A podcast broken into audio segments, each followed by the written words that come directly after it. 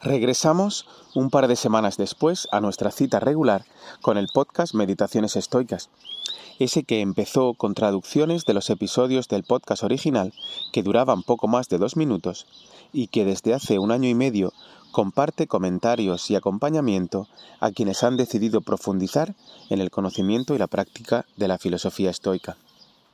El recurso que estamos utilizando para ello, como ya sabes de sobra, es el Manual para Nuevos Estoicos de Máximo Pigliucci y Greg López, un libro que me acompaña a diario desde mayo de 2019.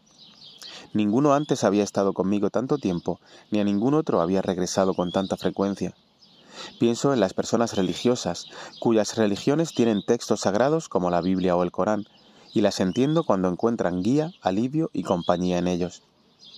No es que yo me atreva a decir que en este manual esté todo y que no sea necesario leer ninguna otra cosa, ni mucho menos. Tan solo comparto que es un recurso muy logrado para quienes consideran que el planteamiento estoico de la vida puede aportar algo positivo a su día a día. En la época que vivimos, lo más común es que las cosas lleguen rápido y se vayan casi a la misma velocidad. Brillan mucho, las abrazamos como a un medicamento milagroso, nos entregamos a ellas un par de ratos y llega, y pronto, muy pronto a veces, algo nuevo llega y sustituye a lo anterior. Y así una y otra vez sin que apenas nos demos cuenta. Un nuevo vídeo, una nueva serie, un nuevo gurú, un nuevo curso online, un nuevo método de entrenamiento, un nuevo destino para el mejor viaje de nuestra vida, una nueva metodología educativa, un nuevo dispositivo, un nuevo reto o un nuevo superalimento. Por eso es algo común en las introducciones de los episodios que incida en la sorpresa que me provoca a mí mismo el haber llegado hasta aquí, a este texto que ahora leo y que supone la entrega número 190 del, 190 del podcast. Lo normal, para alguien con un carácter como el mío, es que esto del estoicismo hubiera sido desplazado hace tiempo por otro planteamiento, por algo tal vez parecido pero más exótico o más entretenido o que prometiera resultados más rápidos. Pero por aquí andamos, con cierto retraso sobre el plan temporal inicial, creyendo que esta filosofía de vida puede seguir siéndonos útil para vivir nuestro día a día con un poco más de tranquilidad y propósito. Yo al menos la encuentro llena de compasión y con muy poco juicio implacable. El estoicismo no castiga por no hacer las cosas, entre comillas, bien, tan solo nos llena el día de oportunidades para estar atentos e identificar qué podríamos haber hecho mejor o qué fue lo que causó esta o aquella reacción tal vez exagerada. Ahora mismo me viene a la cabeza una de esas que tuve hace muy poco con mis alumnos de secundaria. Además, toda esta última parte del manual que estamos siguiendo incide en algo que me gusta, porque tiene que ver con esa compasión y autocompasión que acabo de comentar. Las mejoras son pequeñas, pero pueden ser constantes y las podemos interiorizar hasta que no seamos ni conscientes de que ya son nuestras. Eso no obsta para que a veces sigamos cayendo donde caíamos o repitiendo errores que nos hubiera gustado superar. El alivio viene cuando nos sentimos muy acompañados incluso por, nuestros autores clásicos de referencia y vemos que a ellos les pasaba exactamente lo mismo. Y en relación a la última propuesta, ¿cómo te fue? El esquema de tres pasos que estuvimos detallando me resulta tan útil que incluso lo estoy intentando enseñar a mi hija de 10 años en una situación en la que creo que le puede venir bien. Resulta que cuando llega el momento de irse a la cama, en ocasiones le viene el pensamiento recurrente de que no se va a poder dormir, como a veces me pasa a mí y he explicado ya aquí en episodios anteriores. Si además al día siguiente tiene algo en el cole que le puede causar inquietud, como un examen o una exposición o una excursión, su mente, como la vuestra y como la mía a veces, tiende a descontrolarse y a ponerse en plan catastrófico. Entonces les, recuerdo que estamos en su habitación y que ahí todo está bien. Trato también de explicarle de manera sencilla lo poco que sé sobre la generación de pensamientos automáticos y cómo nadie en el mundo es capaz de parar la maquinaria cerebral de generar esos pensamientos. No existe eso de quedarse en blanco y relajarse y quedarse dormido en dos minutos. Es verdad que puedo mover un brazo y decidir cuándo lo hago, pero no puedo decidir cuándo caer dormido. Caer dormido es algo que sucede en mi organismo, y todo lo que puedo hacer es crear las mejores condiciones para que eso suceda.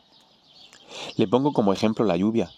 Cuando cae, no puedo hacer nada por pararla, pero sí por mojarme lo menos posible. Y si no puedo refugiarme en ningún lugar ni tengo paraguas, me recuerdo que es agua lo que cae y no ácido sulfúrico. Le digo entonces, porque es lo que me digo yo a mí mismo, que ponga su atención en su respiración, en el aire que entra y en el aire que sale, y sobre todo que recuerde lo que ha sucedido en todas las ocasiones anteriores en las que se vio en esa situación. Simplemente tardó unos minutos más en caer dormida que las noches en las que eso no le sucede, pero nada más. Le doy la mano y le reconozco que mi miedo no es menor que el suyo. Y en esa línea de descripción objetiva de lo que sucede y nos sucede va la práctica que vamos a plantear hoy y que se llama Descompón las cosas externas que deseas. La cita que vamos a tomar hoy como referencia es de Marco Aurelio, en Meditaciones 6.13. Abro cita. Al igual que se tiene un concepto de las carnes y pescados y comestibles semejantes, sabiendo que esto es un cadáver de pez, aquello un cadáver de un pájaro o de un cerdo, y también que el falerno es zumo de uva y la toga lana de oveja teñida con sangre de marisco, y respecto a la relación sexual, que es una fricción del intestino y eyaculación de un moquillo acompañado de cierta convulsión, cómo, en efecto, estos conceptos alcanzan sus objetos y penetran en su interior, de modo que se puede ver lo que son. De igual modo, es preciso actuar a lo largo de la vida entera, y cuando las cosas te dan la impresión de ser dignas de crédito en exceso, desnúdalas y observa su nulo valor, y despójalas de la ficción por la cual se vanaglorian. Pues el orgullo es un terrible embaucador de la razón, y cuando piensas ocuparte mayormente de las cosas serias, entonces, sobre todo, te embauca. El mismo Pigliucci nos advierte en una entrevista que le escuché hace tiempo que hacer lo que nos propone Marco Aurelio en esta cita es un recurso para usar en momentos determinados tan solo, en los que nos vemos impelidos de una manera muy intensa hacia algo externo, siguiendo la mayor parte de las veces nuestros instintos más naturales. Se trata, como vamos a ir analizando, de ver las cosas desde, desde una perspectiva de lo que también son, aunque a veces se nos olvide. Una relación sexual es un momento especial con una persona amada, pero también es, en palabras del filósofo emperador, una fricción del intestino y eyaculación de un moquillo acompañada de cierta convulsión. Nos tendríamos que recordar eso de la fricción, el moquillo y la convulsión cada vez que nos vemos atraídos sexualmente por una persona o cuando tenemos una relación? Por supuesto que no, los estoicos no estaban locos. Se trata tan solo de una herramienta para ser usada cuando esos impulsos pueden escapársenos de las manos y tener, en ocasiones, consecuencias muy negativas para nosotros y para otras personas. No se trata, por tanto, de no disfrutar del sexo o de cualquier otra situación. Se trata de mantener o de intentar mantener el control, de progresar en esa encratella que perseguimos al tratar de entender lo que nos sucede para tener ese mayor control sobre aquello que no podemos ni queremos evitar del todo. No tiene nada que ver, por lo tanto, con evitar el placer de beber un buen vino, comer una buena comida o tener una relación amorosa intensa. Es tan solo una manera de tomar cierta distancia cognitiva entre uno mismo y sus pasiones y sus miedos. Y es oportuno traer de nuevo aquí el concepto de virtud, porque es para los estoicos la línea roja que nos puede ayudar a identificar cuándo es conveniente usar esta estrategia, esta herramienta que estamos describiendo. Si la relación sexual es a costa de la virtud porque es con la pareja de un amigo, entonces es momento de grabarse a fuego lo de la fricción intestinal. Nadie de nosotros, por supuesto, es un sabio capaz de hacer esto a la perfección. Por eso, de lo que se trata es de estar atentos y aprovechar las oportunidades de práctica. Y las iremos viviendo, esas oportunidades de práctica, con más tranquilidad a medida que vayamos entendiendo y conociendo más y mejor tomando como ejemplo una adicción determinada, no la va a afrontar igual una persona que se molesta en entender la naturaleza de las adicciones y sus mecanismos biológicos que otra que simplemente se juzga moralmente y es juzgada por los demás ante un comportamiento que no se ve capaz de controlar. Y en lo que se refiere a la práctica, ¿qué es lo que vamos a hacer durante los próximos días? El objetivo que perseguimos es aprender a redefinir el objeto de deseo con palabras ciertas pero diferentes a las que normalmente usamos.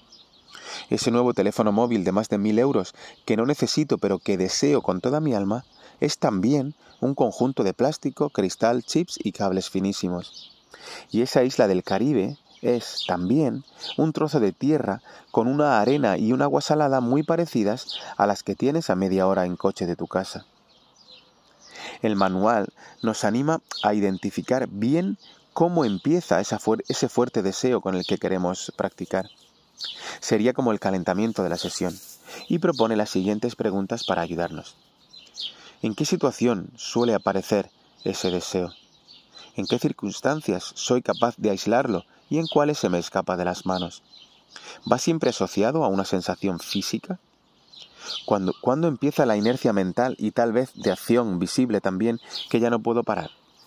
¿Qué me hace perder el foco en lo que quiera que sea que estoy haciendo para irme mentalmente al objeto deseado? La parte principal, a continuación, es trabajar en las nuevas descripciones de eso que tanto deseamos de manera tal vez incontrolada. De nuevo, el diario personal o el cuaderno de prácticas se presentan como las mejores herramientas para dar continuidad al ejercicio durante los próximos días. ¿Y por qué deberíamos hacer algo así? Pues porque queremos aprender e interiorizar una idea clave en el estoicismo. El valor se lo damos nosotros a las cosas, no está en ellas. Marco Aurelio bromea diciendo que el dinero no nos habla nunca al oído, diciéndonos que es valioso. El objetivo final es comprender esa idea y hacerla nuestra para ganar perspectiva y un poquito más de tranquilidad. Y hemos llegado al final. Gracias por haber llegado hasta aquí. Te deseo unas buenas jornadas de práctica y si el destino lo permite, nos volveremos a encontrar en unos días. Mucha suerte.